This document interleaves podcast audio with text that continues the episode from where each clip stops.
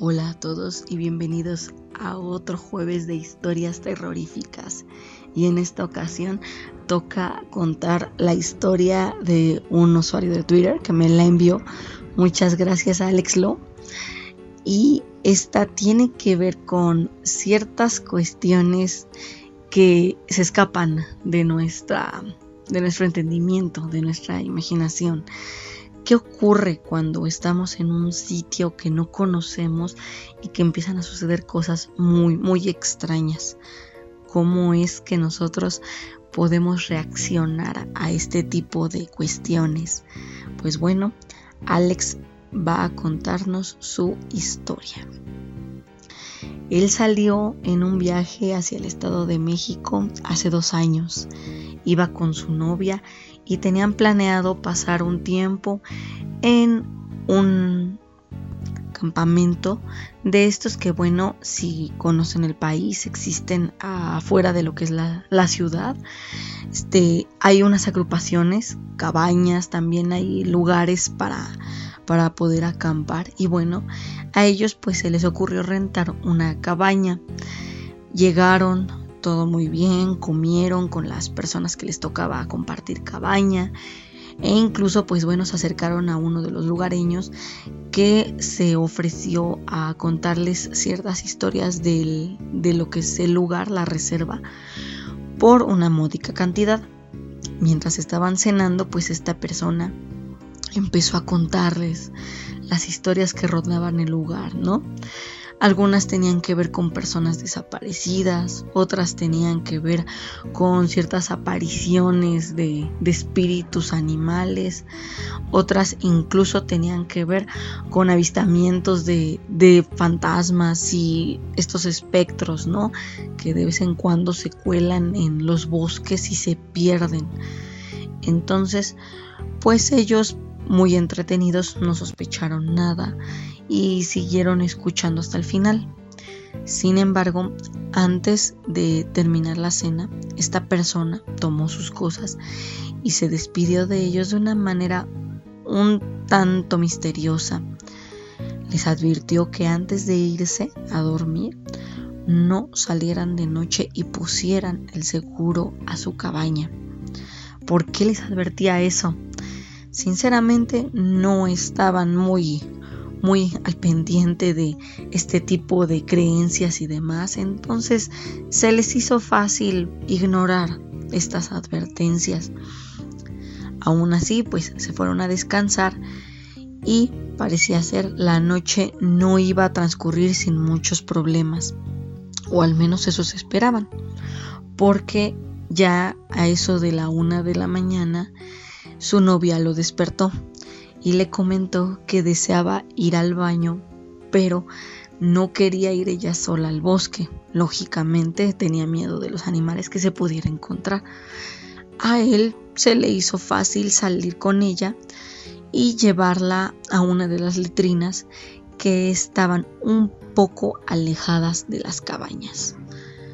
Creyeron que era algo así como una aventura, pero no se esperaban que empezaran a sonar ciertos ruidos extraños provenientes de la linde del bosque, de este lugar en donde se perdía el sendero y pues los viajantes ya tenían estas advertencias de no meterse porque podían perderse y podían terminar muy mal. Ellos al principio creyeron que eran animales, incluso pensaron que tal vez era algún otro campista que se había levantado y que al verlos probablemente quería ir hacia ellos para, para pedirles que lo acompañaran también. Sin embargo, nadie se acercó, solo se escuchaban los ruidos y ellos lo único que podían hacer era mirar hacia todos lados buscando el origen. No encontraron nada, pero los ruidos fueron haciéndose cada vez más fuerte, al grado de que empezaron a escuchar ciertos murmullos en la lejanía.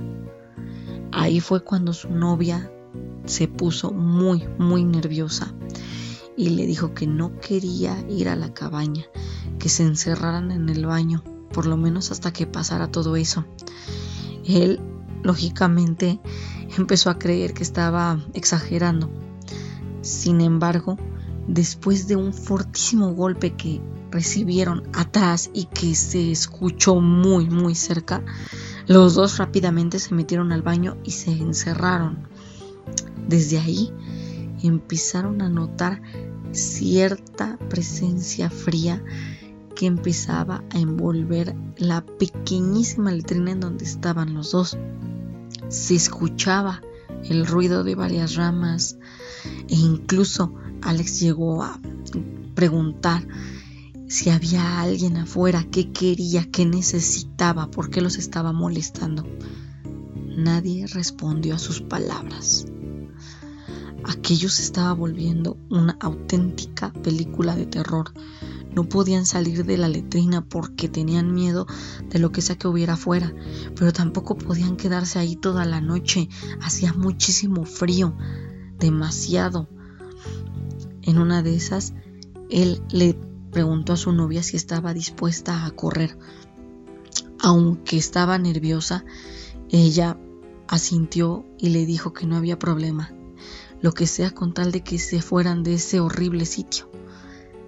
Así fue como los dos tomaron la decisión y abrieron la puerta de la letrina, sin mirar hacia ningún lado en específico y solo poniendo los ojos en sus pies, se fueron corriendo hacia la cabaña. A ella le pareció ver algo por su vista periférica, alguna cosa rara que parecía estarlo siguiendo. Pero en cuanto llegaron a la cabaña y cerraron la puerta, ya no se vio ni escucharon nada.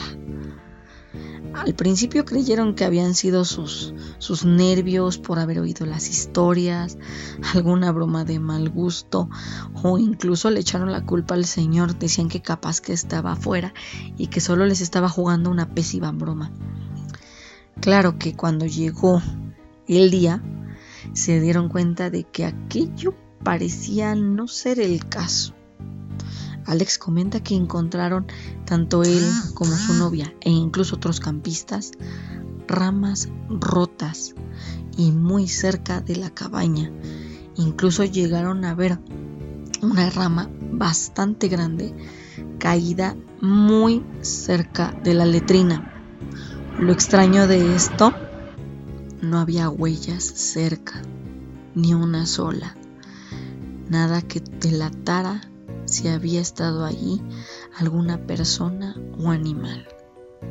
¿Qué es lo que provocó que se rompieran esas ramas? Peor aún, ¿estaba dispuesto a hacerles daño?